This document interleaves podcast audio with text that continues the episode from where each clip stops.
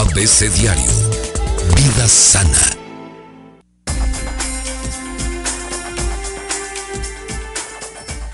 Vida sana con la doctora Irma Quintanilla. Bienvenida. ¿Cómo estamos, doctora? Muy bien, muchísimas gracias. Buenos con días. Un buen clima. Con un buen clima, fresco, Fresco, sin lluvia. sin lluvia. De momento. De momento, claro que sí. ¿Qué nos comentas, doctora?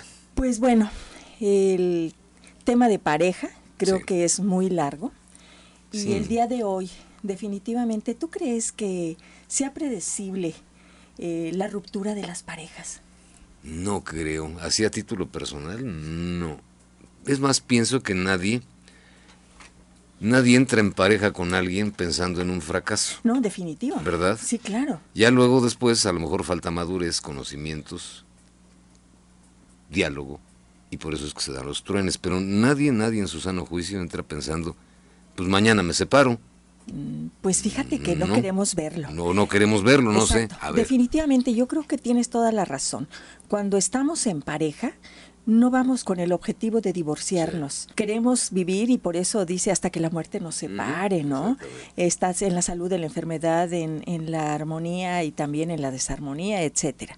Sin embargo, John Gottman dice que es predecible y que se va viendo cómo las parejas se van separando y no se hace nada. Es esa parte en la que yo te digo, yo creo que no queremos verlo.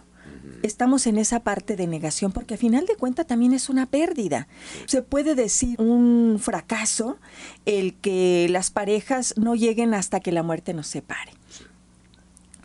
Y sin embargo, estamos en esa primera etapa en la que vamos viendo la separación de la pareja y estamos negando que suceda esto y por lo tanto no nos hacemos cargo de ello. Hay los elementos como son esos cuatro jinetes del apocalipsis en la comunicación de la pareja.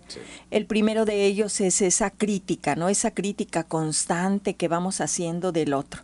Ya no estamos en la idealización y viendo a la mujer ideal, al hombre ideal que mirábamos con el enamoramiento.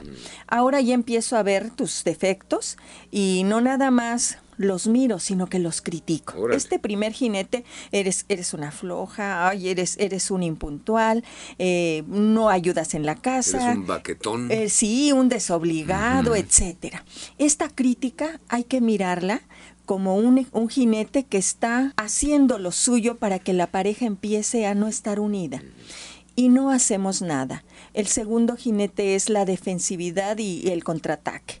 Es decir, cuando tú me pides algo, yo me defiendo. Ah, no, ¿por qué llegas tarde? No, ah, es que el tráfico y así un sinfín de cosas. Pero cuando alguien está mirando que no estamos bien armónicos en la pareja y, y tiene que decirlo, porque pues no es quedarte solamente con que no me está gustando tus actitudes. Hay que, hay que decirlas, pero el otro ya no te escucha. El otro está nada más preparando la defensa y el contraataque. Por supuesto, este es otro de los elementos que siguen separando a la pareja. El desprecio. Es decir, cuando le dices, oye, quiero platicar porque creo que andamos mal. Otra vez. Y esa típica mirada hacia el, hacia el techo, ¿verdad? En lo que dice, oye, este otra vez. Di, ¿qué quieres?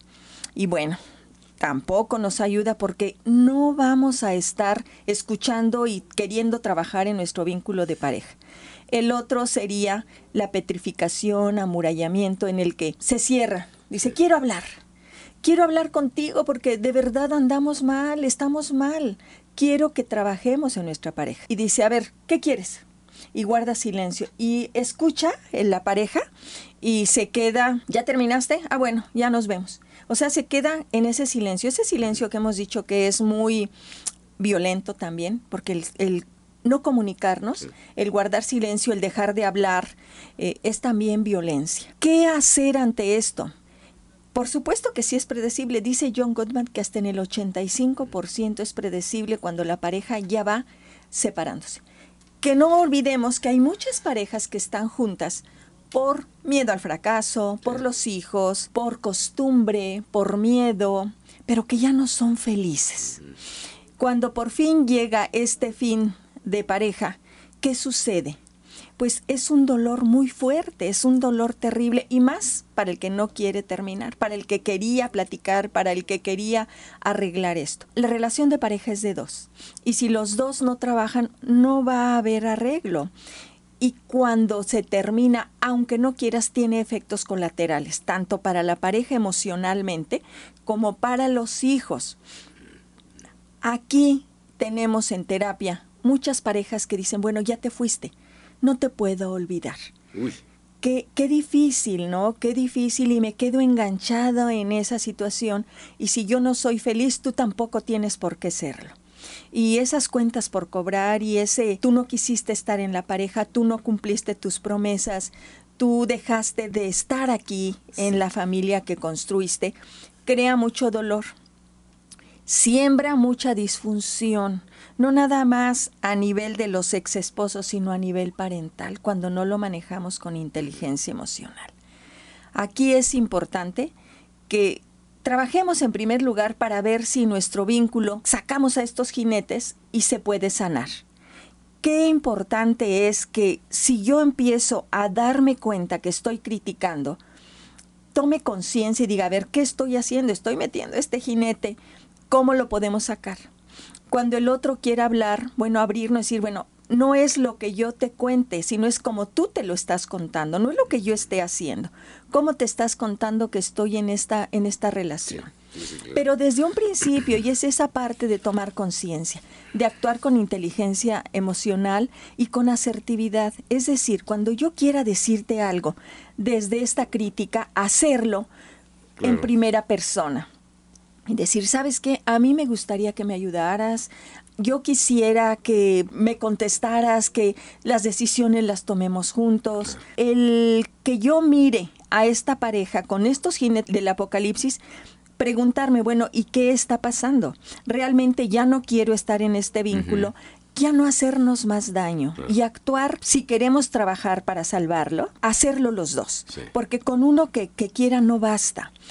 Por eso, el próximo miércoles 6 vamos a tener nuestra sesión mensual tradicional en el Colegio Médico de la Asociación Queretana de Terapeutas y Psicoterapeutas Familiares AC, en el que la psicóloga Liliana Jacques Claudet eh, va a darnos elementos como para poder desengancharme de este vacío en el que no logro eh, superar y sanar esta ruptura de pareja.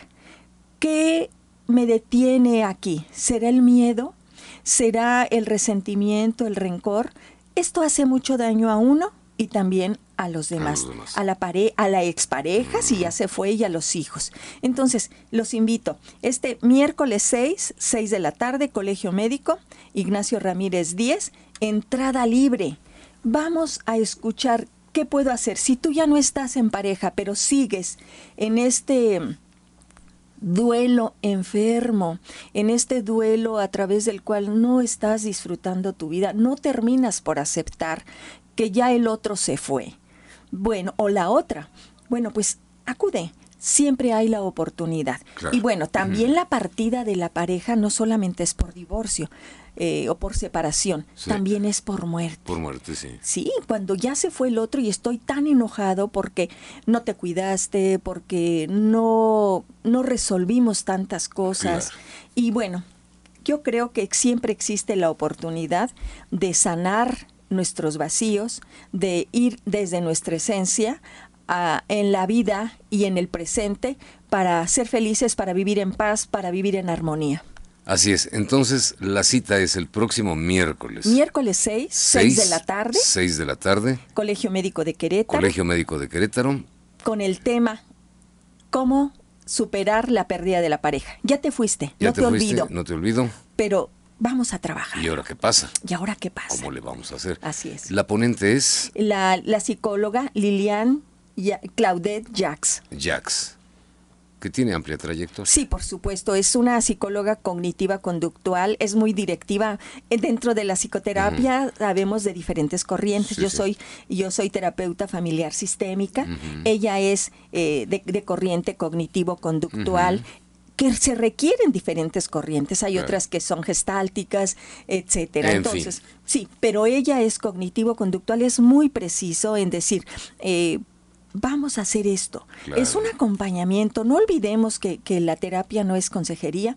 La terapia es un acompañamiento a través del cual tú tomes conciencia de lo que te toque y asumas la responsabilidad de querer sanar.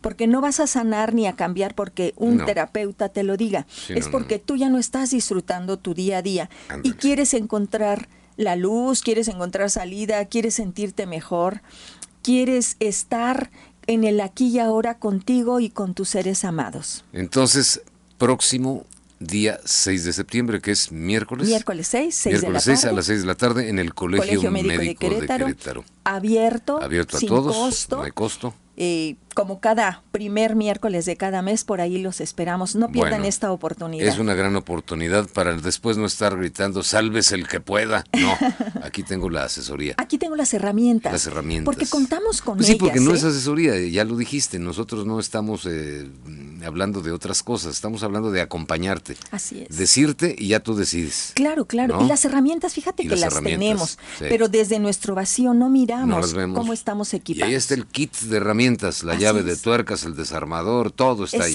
para ajustar lo que haya que ajustar. Lo que haya que ajustar, lo que se requiere es voluntad, conciencia y mucho trabajo. Irma Quintanilla, más de esto en tu página. Claro que sí, www.saludintegralvidaifamilia.com, en Facebook DRA Irma Quintanilla.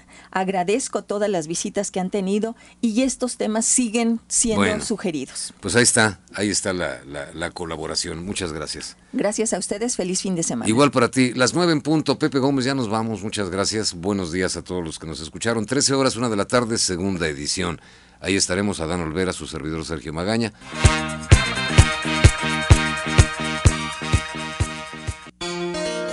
ABC Diario. ABC Radio 107.9.